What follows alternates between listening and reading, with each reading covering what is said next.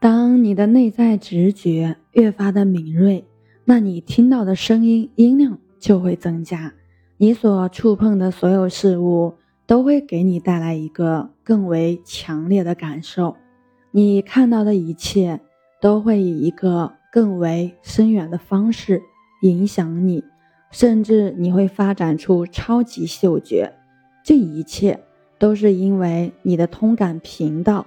提升了你的能量身体的意识，它又被称之为你的光晕。你的光晕就是围绕物质身体的能量场域，通常它能够提升至十二层，最终你的所有感知都会提升，以接受四维世界的能量，就如同在房顶搭建了一个天线接收器一样，结果就是这样的扩展。会让更多的能量通过你的感知进入你的内在，更多的觉知意识随之进入。有可能在早期的时候会让你有些无法承受。当你的内在直觉更加的开放，你将会对于身边振动频率的品质以及它们所产生的影响格外敏感。这就是拥有通感力量的一部分。随着内在直觉更为开放，你就越能够在非常深入的层面去感受到哪些是真的，哪些不是。这很难解释，但是呢，你能够辨别，能够通过他的声音，他在你头脑当中的震动频率去辨别是否别人对你说的是真相。而当他们撒谎的时候，就如同一个可以伤害到你耳朵的刺耳音符一样。当你与心灵感应建立链接之后，你可能会对于宁静渴望到无法自拔的地步，因为你无意识的在校准着不断流入你光晕当中的振动频率，你的聚焦也从外在物质世界以及你的小我之上。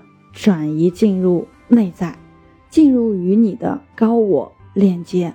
如果你没有足够的内在宁静，你将无法听到内在的声音或者是指引。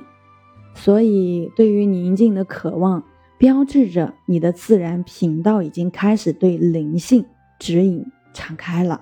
这就能很好的解释为什么神秘主义者。总是在宁静当中，或者在寻求宁静，因为这是他们与神的链接。当你对于振动频率的敏感度不断增加，那你对于美的需求也会逐步上升。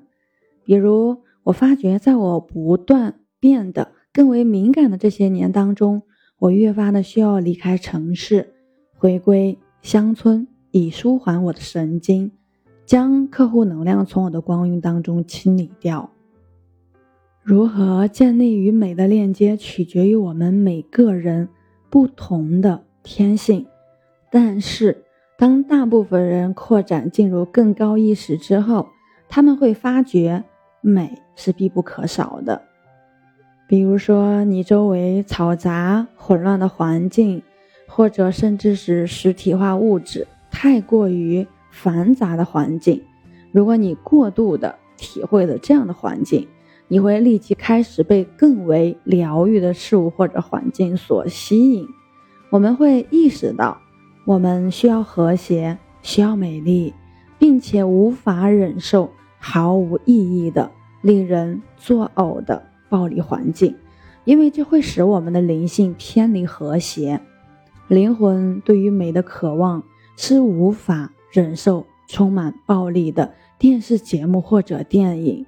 有人这样说过，直到现在，我都认为之前他们对我毫无影响。我很震惊，我都意识不到这样的节目对我的影响是如此之大。因为当我看到这样的东西时，我的能量马上就离开了我的身体。当你提升的越多。你就能够越多的意识到什么会搅扰你内在的通感平衡，你将会越发的意识到你是如此的精微、如此敏感的灵魂存在着。当你的通感意识愈发觉醒，当你能够虔诚的追随灵性律法，你所做出的选择会更为尊重，也更为维护你内在平和。你能够对于你所处的地方、与你为伴的人、你所做的事情，或者外界对自己的影响，更有具有更高的觉知。所以，以自爱之名，倾听自己内在的直觉。如果你感觉到召唤，不要迟疑，追随你的感觉。如果有些事情冒犯了你，保持距离。如果向往大自然，那。就回到大自然的回报，静下心来，回到内在，信任你的心灵感应。最后呢，我们再分享一下如何去提升内在直觉的一个练习方法。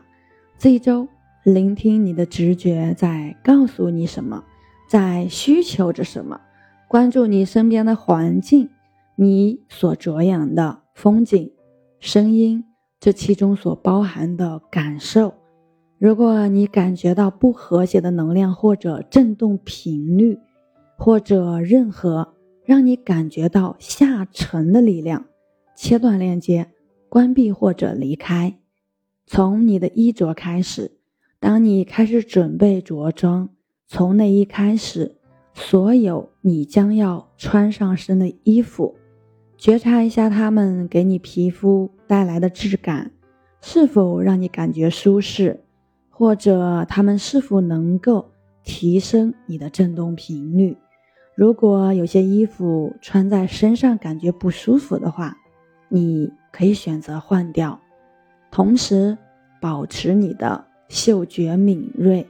如果有些东西让你嗅到了不好的感觉，不要去质疑，信任。你接收到的信息，同时呢，可以专门的选择一个时间段，让你所有的感官休息一下，安静的坐在相对黑暗的环境当中，让自己休息一下，之后聆听你接收的指引，关注内在。我是袁一凡，一个二十岁的八零后修行人，喜欢主播的欢迎关注。欢迎订阅。